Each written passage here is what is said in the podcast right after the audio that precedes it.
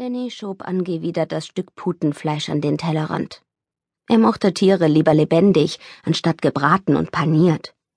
Unzählige Male hatte er das seiner Mutter bereits gesagt, dennoch kam regelmäßig Fleisch auf den Tisch.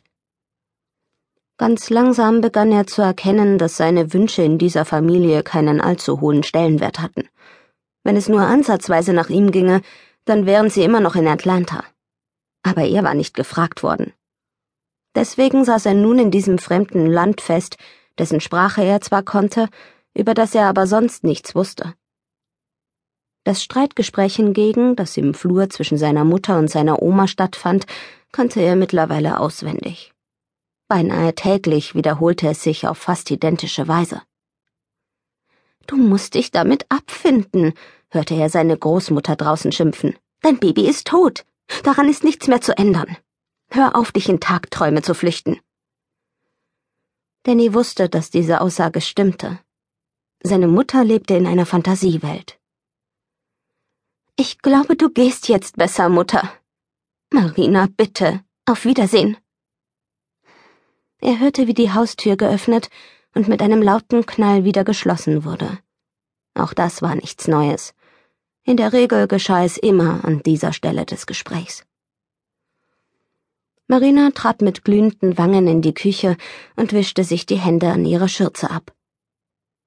Oma hat recht, sagte Danny, obwohl er seine Großmutter nicht sonderlich mochte. Schon als kleiner Junge hatte er sie als kaltherzig und fremd empfunden. Nun verglich er sie ständig mit seiner liebevollen Tante in Amerika, die ihm unendlich fehlte. Was weißt du schon? Die Stimme seiner Mutter klang gereizt und sogleich sehr entschlossen. Es ist besser, wenn sie in Zukunft nicht mehr hierher kommt. Was? Danny schrie fast. Ich dachte nur, deswegen sind wir hier, weil du zu ihr wolltest.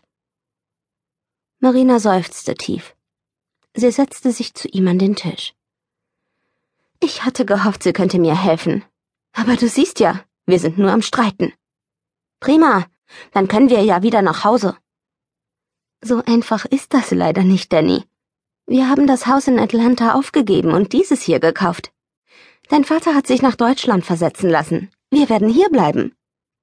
Dad schreit nur noch rum. Ihm gefällt es hier nicht, erklärte Danny trotzig. Und mir auch nicht. Ich war über zehn Jahre mit deinem Vater in Amerika. Nun bleiben wir eine Weile in meiner Heimat. Ihr werdet euch einleben. Marina stand ruckartig auf und drehte sich von ihm weg. Danny merkte, dass sie ihren eigenen Worten keinen Glauben schenkte. Wie um sich selbst zu überzeugen, fuhr sie fort. Dein Vater hat hier eine schlechtere Stelle. Damit muss er sich erst abfinden. Für ihn ist das alles auch ungewohnt. Er hat seit vielen Jahren nicht mehr in Deutschland gelebt. Deswegen säuft er nur noch, seit wir hier sind? Gib ihm Zeit. Er wird sich einleben. Du kannst ihn unterstützen, indem du künftig nur noch Deutsch mit ihm sprichst. Das wird ihm helfen, in Ordnung? fragte Marina beschwichtigend. Von mir aus, gab Danny resigniert zurück. Anfangs würde es ungewohnt für ihn werden. Deutsch hatte er früher nur tagsüber mit seiner Mutter gesprochen, wenn sie allein zu Hause waren. Im Prinzip war es Danny aber gleichgültig, in welcher Sprache er mit seinem Vater kommunizierte. Am liebsten hätte er ganz auf die Gespräche mit ihm verzichtet. Nach der Sache mit Rex versuchte er seinen Vater zu meiden, wo es nur ging. Aiden steckte den Kopf durch die Tür.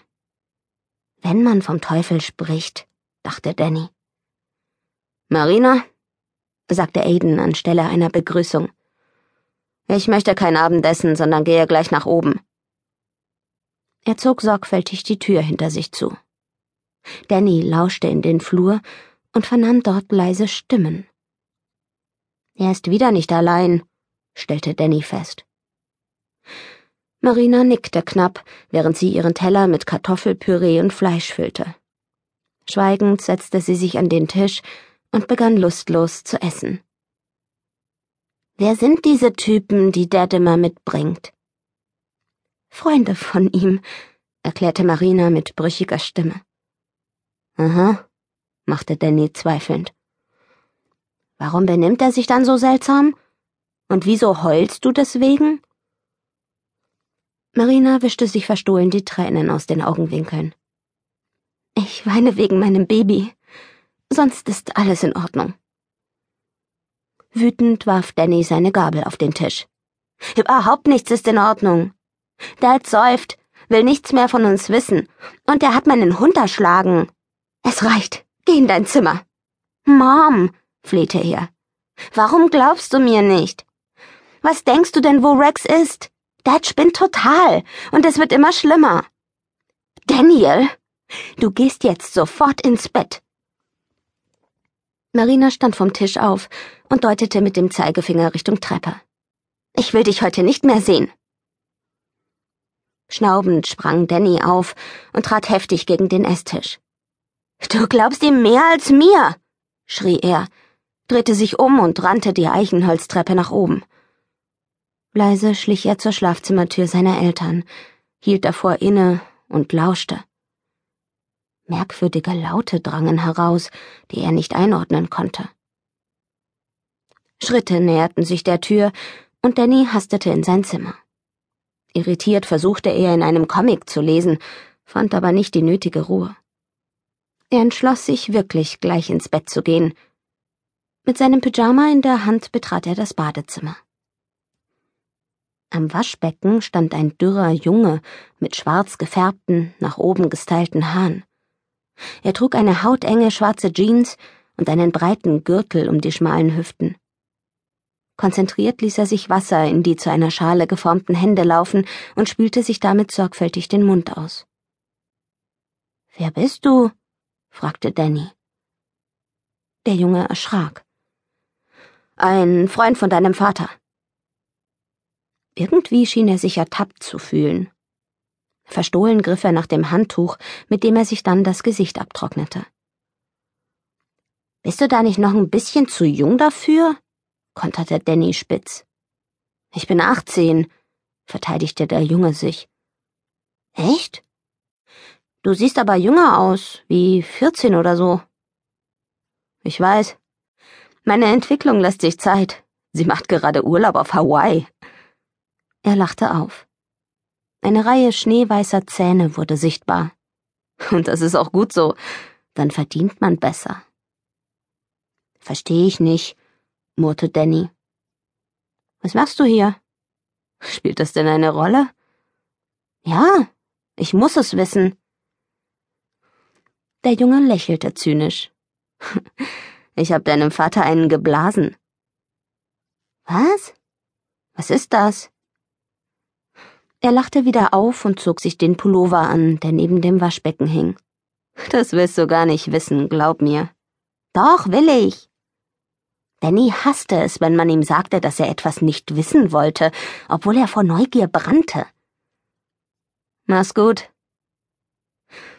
Der Besuch seines Vaters wandte sich zum Gehen, hielt aber im Türrahmen kurz inne, um Danny eine Frage zu stellen.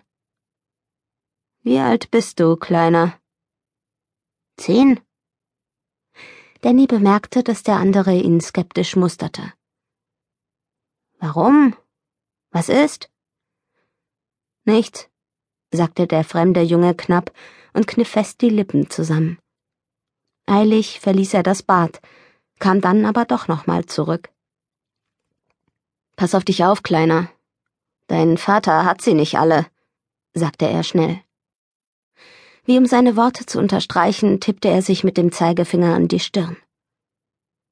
Danny starrte ihm verwirrt hinterher, als er die Stufen hinabrannte. Seufzend schüttelte er den Kopf, zog sich um, ging zurück in sein Zimmer und legte sich ins Bett. Weil die Wut auf seine Mutter nicht nachlassen wollte, konnte er nicht einschlafen. Er lag noch immer wach, als sich weit nach Mitternacht seine Zimmertür öffnete und Aiden eintrat. Ist etwas passiert?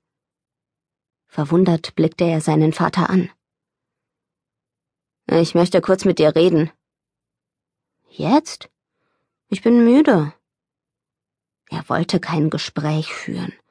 Sein Vater roch nach Alkohol und Zigarettenrauch. Aiden ignorierte Dannys Einwand und setzte sich unaufgefordert zu ihm aufs Bett. Deine Mutter